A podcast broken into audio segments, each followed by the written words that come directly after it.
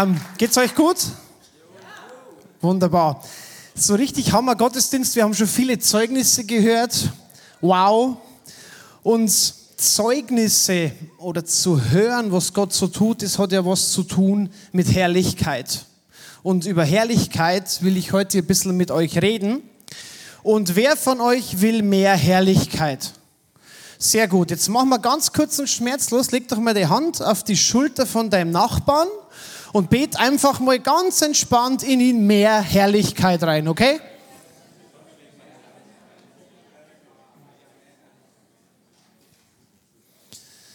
So, ihr Lieben, das, das kann man jeden Tag mehrmals machen. Also ihr merkt, vom, es ist gar nicht so schwierig. Aber äh, jetzt habe ich mir eine Frage an euch. Was ist denn Herrlichkeit? Also ihr habt jetzt Herrlichkeit in euren Nachbarn reingebetet, aber was ist denn Herrlichkeit? Hm. Und das will ich euch heute ein Stück weit zeigen. Die ganze Herrlichkeit wird ein bisschen schwierig, weil das dauert die Ewigkeit lang. Ähm, aber ein Stück davon, wo ich das Gefühl habe, da hat Gott mich ein bisschen mit, mit hineingenommen. Und mir wurde so klar, Herrlichkeit Gottes hat immer was zu tun, ist gleich seine Gegenwart, ist gleich Zeichen und Wunder ist gleich Gunst und Gnade. So Herrlichkeit ist immer alles in allem zusammengefasst und hat immer was zu tun mit einer Offenbarung von ihm selbst. Aber wie ist es denn jetzt eigentlich, wenn Menschen unter Herrlichkeit leben? Es gibt ja viele Hammerbücher über Herrlichkeit und wenn man die so liest, hat man das Gefühl, das geht alles wie von selber und es gibt ja auch diese Stories von Herrlichkeitswolken und die Leute kommen drunter und der Heilige Geist macht es souverän und krasse Dinge passieren und ich glaube, das ist auch irgendwo in Zukunft normal, aber das ist es nicht nur. Und so möchte ich zuerst mal sagen, dieses Bild, das du bis heute hattest von Herrlichkeit, wie auch immer das ausschauen mag, okay? Das darf so bleiben, aber es ist es nicht ausschließlich. Okay, deine Vorstellung von Herrlichkeit. Und mir wurde das so bewusst, ich hänge jetzt schon die letzten Wochen extrem im ähm, zweiten Mosebrief, so von der Beauftragung von Mose bis zum Berg Sinai. Und da wurde mir bewusst, soweit ich die Bibel gelesen habe, auch in diesen Kraftwirkungen im Neuen Testament, hat keiner oder niemand so extrem die Herrlichkeit Gottes gesehen und wahrgenommen wie das Volk Israel. Also ich finde nichts Vergleichbares als in diesem Zeitraum von der Beauftragung Mose bis zum Berg Sinai. Und das will ich mit euch ein bisschen anschauen und flott chronologisch mal so ein bisschen durchgehen.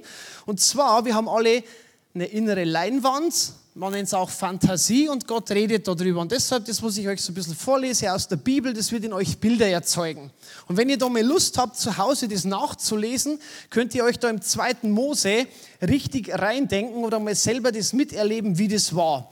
Und zwar, wir haben diesen Schrei nach Herrlichkeit. Wir wollen mehr sehen, wir wollen mehr erleben, wir wollen ganzheitlich berührt werden. Und dann kommt der Mose und läuft so und auf einmal redet eine Stimme aus einem brennenden Dornbusch der nicht verbrennt. Wer von euch würde sich das wünschen, mal sowas zu erleben? So, jetzt hat es der Mose erlebt. Was macht er? Er war neugierig, geht auf den Dornbusch zu und der Gott gibt sich zu erkennen und sagt, zieh die Schuhe aus, das ist heiliger Boden. Und in dem Moment erkannte Mose, ey, das ist wirklich Gott, der hier zu mir redet. Und dann bekam Mose von, von Gott die Beauftragung, das Land, äh, die, die Israeliten aus dem Land Ägypten zu führen. Und dann sagt der Mose, ja, wenn wir die nicht glauben, was mache ich dann? Und dann gab Gott ihm die drei nächsten Wunder. Ja? Das eine war, er gab ihm den Stab, der zur Schlange wurde. Dann sagt er, steck deine Hand in deine Tasche.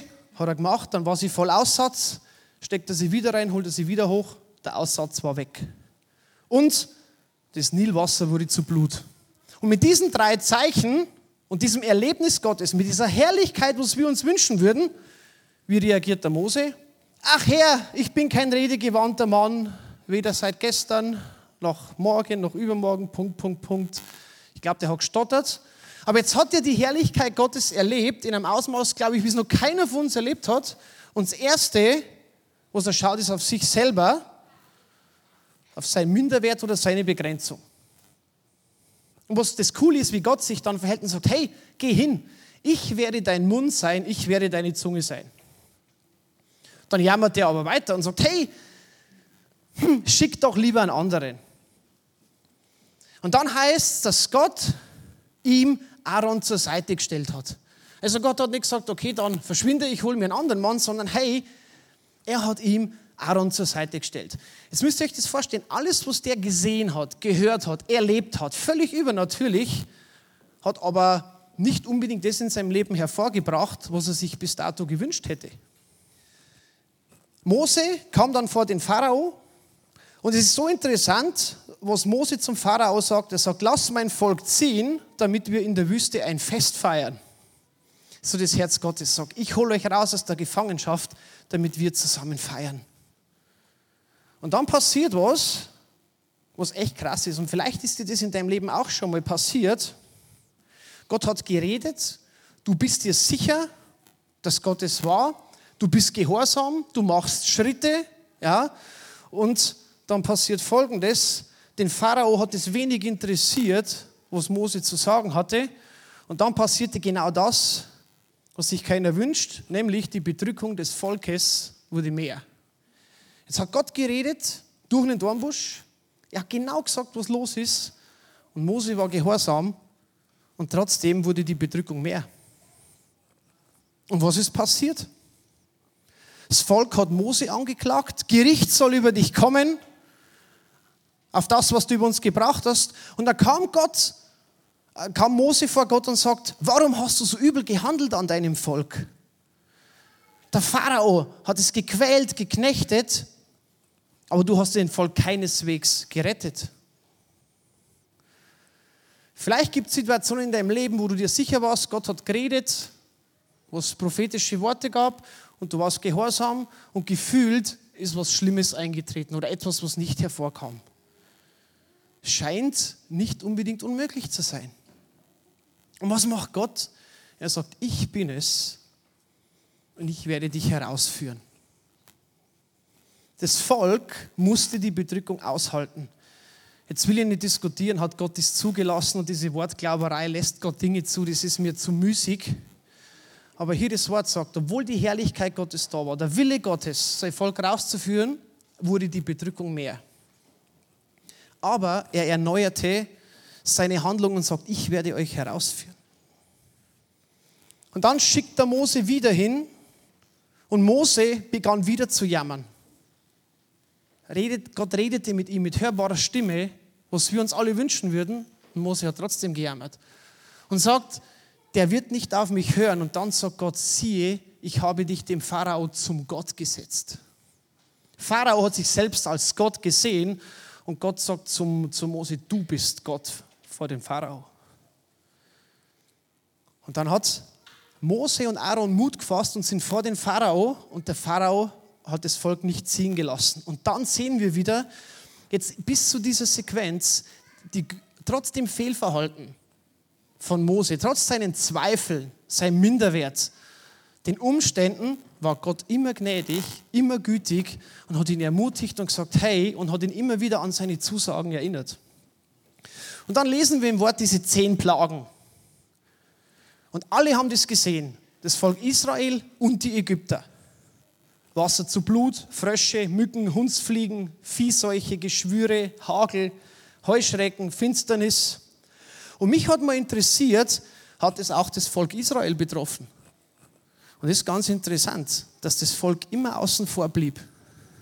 Dass Gott immer seine Kinder geschützt hat und gesagt hat, ich bin Gott, der Herr der Allmächtige, ich bin treu und ich bin für meine Kinder und ich werde meine Herrlichkeit an den Ägyptern offenbaren alle Millionen von Menschen haben die Herrlichkeit Gottes in diesen zehn Plagen, wie wir sie nennen, gesehen, aber im Endeffekt war es Gottes souveräner Plan, sein Volk zu befreien. Und dann ging es weiter. Das Volk Israel wurde herausgeführt aus Ägypten und Gott offenbarte sich, ihr kennt das alles, in einer Wolken- und Feuersäule, tagtäglich. Ihr Lieben, da steht 600.000 Männer da gar keine Kinder mit eingerechnet und Frauen. Könnt ihr euch vorstellen, wie riesig die Wolkensäule war? Feuer in der Nacht und Schutz in der Wolke am Tag. Das haben die tagtäglich gesehen. Gott bewahrte auf dem Weg durch die Wüste sein Volk vor den Philistern, indem er sie einen Umweg machen ließ. Und dann begann es. Der Pharao verfolgte die Israeliten. Und dann heißt es, die Wolkensäule kam zwischen das Volk Israel und die Ägypter. Gottes Schutz hat sich dazwischen gestellt. Sie haben das gesehen, da steht sogar im Wort, der Herr blickte aus seiner Wolkensäule auf die Ägypter herab und auf sein Volk. Und durch dieses Dazwischenkommen von dieser Wolke, wo es alle gesehen haben, erlebt haben, diese mächtige Wolke, gingen sie trockenen Fußes durch ein Meer, das sich nicht einfach mal so geteilt hat, sondern wo es heißt, Gott hat das Meer geteilt über die Nacht durch einen Sturm und die, das Wasser war wie Wände. Könnt ihr euch das vorstellen? Das zu sehen, das ganze Volk. Und sie gingen durch. Und was passierte? Eigentlich wäre doch jetzt der Zeitpunkt, Gott wirklich zu vertrauen. Aber da kam ja dieses, diese Armee der Ägypter und dann steht im Wort, und die Israeliten fürchteten sich. Und da ist die Frage, wo war der Fokus?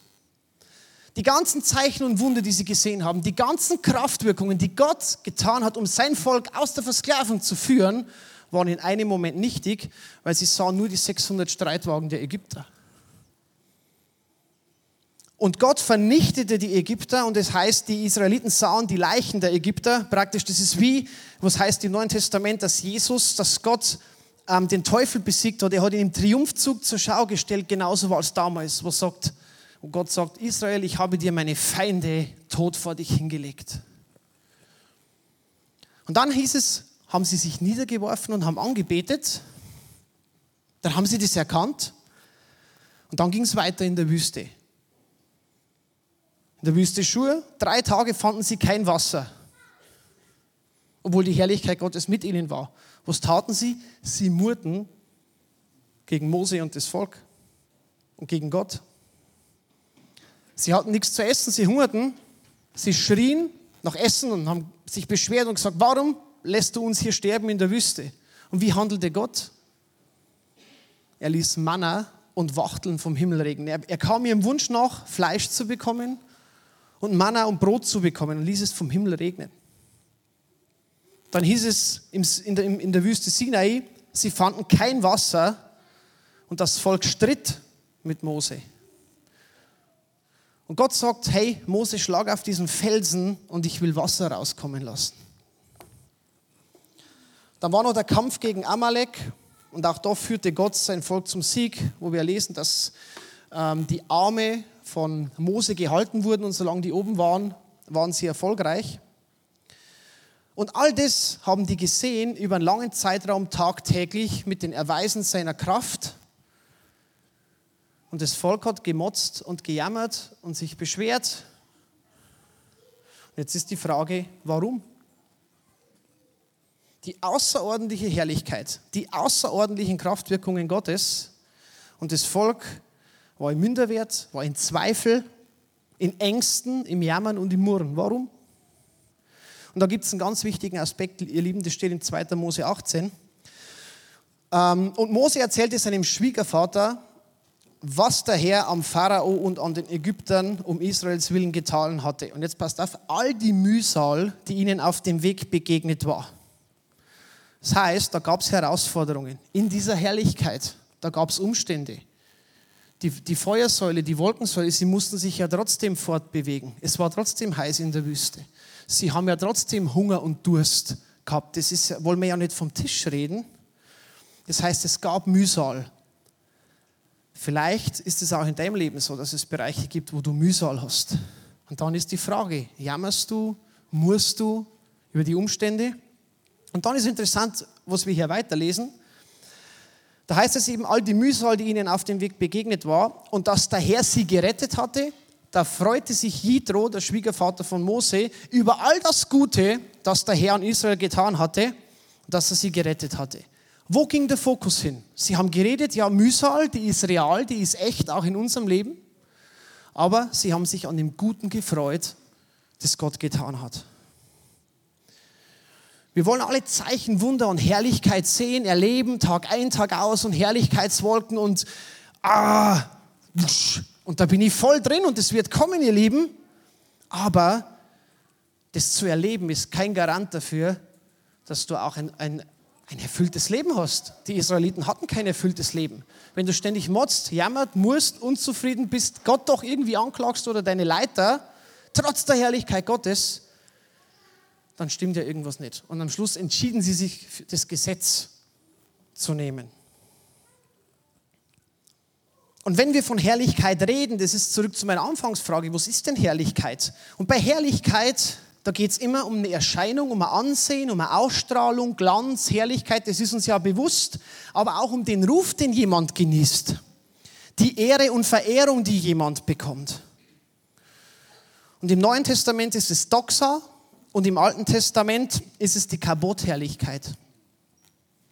Und Doxa schließt all das ein, was an der göttlichen Natur überragend ist und mit der Selbstoffenbarung Gottes zusammenfällt. Und vom griechischen Doxazo, da heißt es meinen, halten, denken von.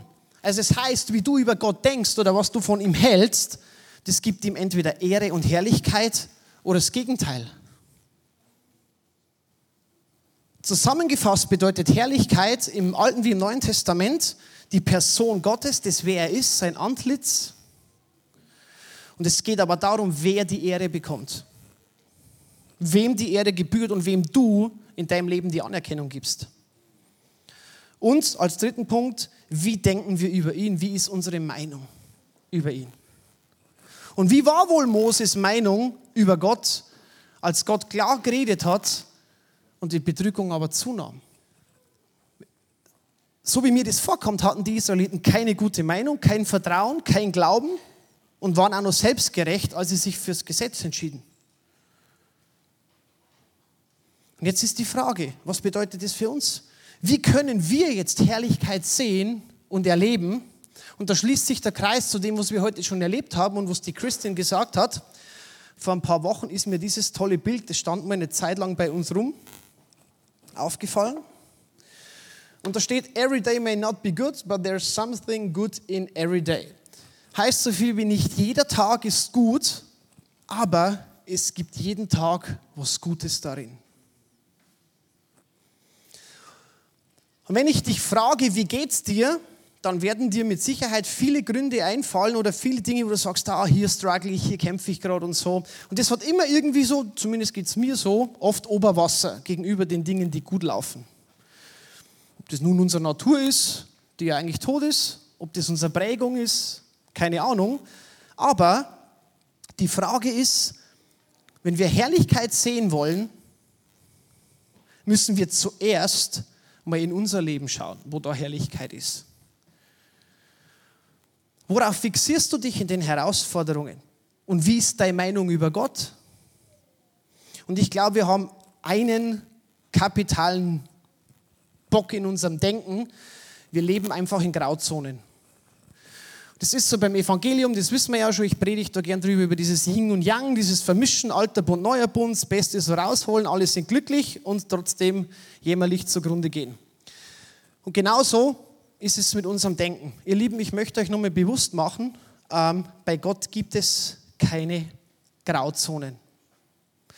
Das Wort sagt in Jakobus 1,17, jede gute Gabe also alles, jede gute Gabe vom kleinsten und jedes vollkommene Geschenk. Ein gesundes Kind, ein Haus, ein Auto, am besten noch geschenkt, Erfolg, was weiß ich, Herrlichkeit Gottes erleben, jedes vollkommene Geschenk kommt von ihm.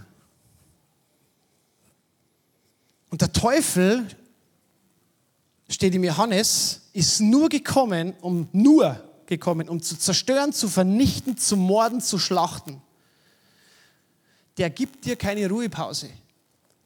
Der will dir nichts Gutes. Wenn dein Kind nur einen Schnupfen hat oder sich ein Bein bricht, das ist, das langweilt den Teufel. Der will uns töten, ihr Lieben. Das muss uns klar sein. Und Gott sagt, ich bin gekommen, damit sie Leben haben in Fülle. Da gibt es kein Schwarz-Weiß, ihr Lieben. Und deshalb ist jede gute Gabe, die wir erleben, dass du morgens aufstehen kannst, dass du auch wenn es hier und da zwickt, dass du schaffen kannst, dass du Beziehungen hast, dass du, dass du deine Kinder, dass die gesund sind. Das ist Herrlichkeit, ihr Lieben. Das ist keine Normalität. Und wenn du sagst, ja, der Nachbar, der ist nicht gläubig, der erlebt es auch, dann sage ich dir, und das ist biblisch, denn Gott lässt es regnen über den Gerechten und Ungerechten. Da merkt ihr mal, wie viel Gunst Gott gibt, auch denen, die ihn noch gar nicht kennen. Ihr Lieben, wir haben keine Vorstellung, was passieren würde, wenn Gott einen Tag, sage ich mal, die Feuersäule von uns nehmen würde. Da ist nichts mehr mit Grauzone, ihr Lieben.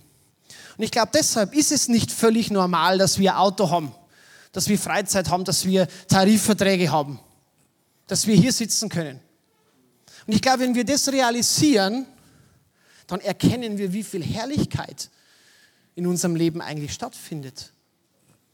Das sind keine Banalitäten, ihr Lieben. Gott hat den Israeliten eigentlich bis zur Gesetzgebung nur zwei, drei Dinge aufgetragen, was sie tun sollen.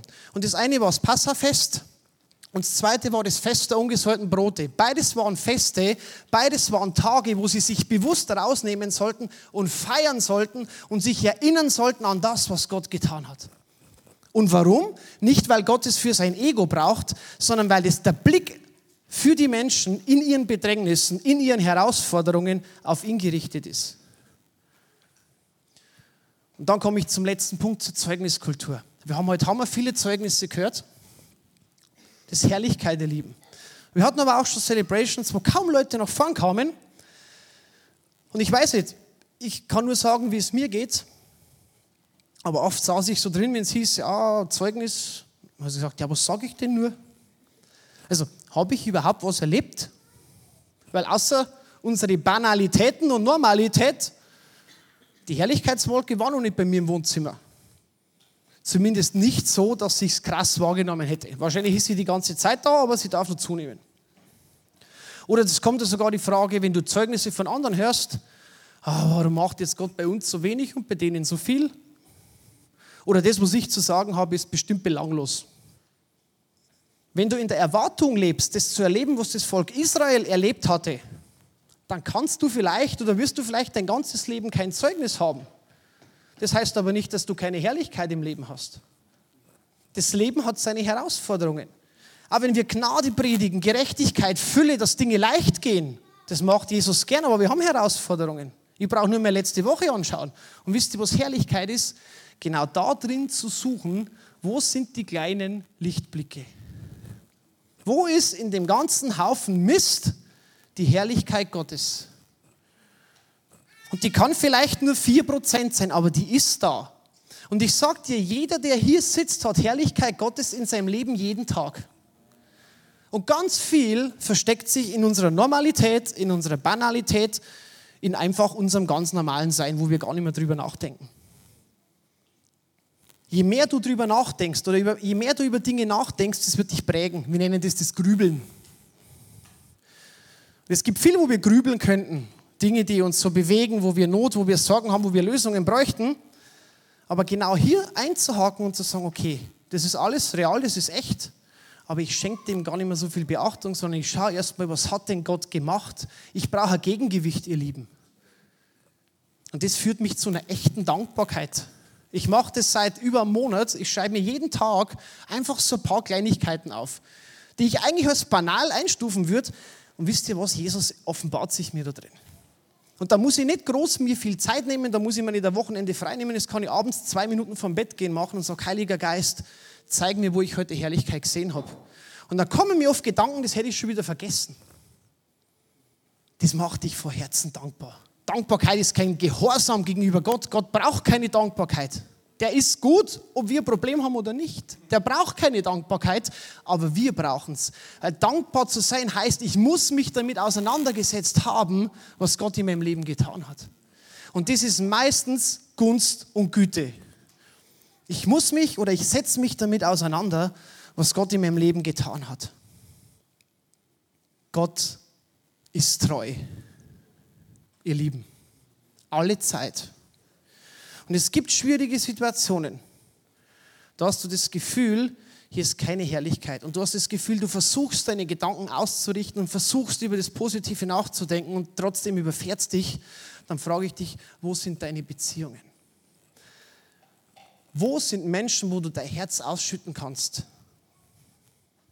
wenn das bei dir so ausschaut. Wenn du gefühlt einfach nur leer bist. Dann sage ich dir heute, fang an,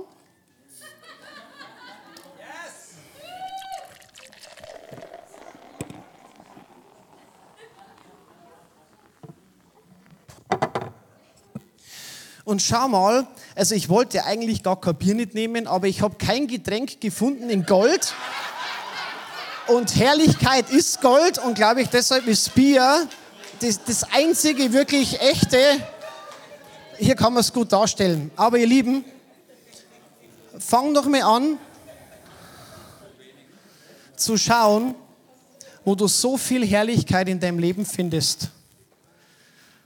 Und wertschätze das und du wirst merken, Dankbarkeit kommt. Und wenn immer nur so ein, ein kleines Gläschen dazukommt, dann feiert es, weil es ist nicht normal. Es ist nicht zu erwarten. Ich möchte es nochmal öffnen am Schluss, nochmal für die, die wollen, einfach Zeugnis zu geben, was ich erlebt habe. Wir wollen hier sowieso auch bei Passion, wir wollen eine Kultur prägen, wo Gott Raum hat. Und du kannst überlegen, was sagst du, ja? Aber wie oft geht es uns so, dass wenn es um Zeugnis geht, dass uns nichts einfällt? Aber wenn du so ein bisschen mitschreibst, täglich, und seien es nur ein oder zwei Stichpunkte, und du blätterst, und dann weißt du ja genau, da habe ich Jesus drin erlebt. Wenn Gott es für nötig hielt, damals Feiertage zu setzen für sein Volk, dass sie mit ihm feiern, was er getan hat, dann denke ich, sollten wir das nicht für gering erachten. Jesus, wir ehren dich, weil du durch und durch gut bist, in allen Umständen, in allen Situationen. Heiliger Geist, ich bete, dass auch wenn es uns gehen sollte wie dem Volk Israel, dass wir deine Reden hören, dass wir gehorsam sind, dass wir Schritte tun und gefühlt das Gegenteil von dem passiert, was wir hoffen, dass wir das aushalten. Dass wir es aushalten, weil wir wissen, dass du gut bist. Und so bete ich, Jesus, dass dort, wo es solche Situationen in eurem Leben gibt, dass ihr gesegnet seid mit Beziehungen, wo ihr echt sein dürft und könnt. Und ich spreche euch das auch zu, wo ihr halt vielleicht zum ersten Mal da seid und das erste Mal hört. Ich sage, wir bei Passion, das ist unser Herz. Hier soll ein Ort sein, wo du sein darfst, wie du bist. Mit deinen Stärken, mit deinen Schwächen. Und ich bete, Geist Gottes, um eine Fülle von Offenbarung über all das Gute, was du tagtäglich tust. Und Jesus, ich möchte von meiner Seite sagen, es tut mir echt leid, ähm, wo ich das so oft übersehen habe oder wo ich vielleicht sogar gedacht habe, das ist mein Recht. Wo ich Recht eingefordert habe, vielleicht aus Furcht. Und sage, Jesus, danke für ganz neue Qualität für ganz neue Dankbarkeit und für ganz neu dich kennenlernen im Kleinen wie im Großen. Und so möchte ich nur beten, Herr, dass wir auch erleben diese Mega-Herrlichkeit, das, was das Volk Israel erlebt hat, dieses da auch der Welt zu zeigen, wer ist König, wer ist Herr. In Jesu Namen.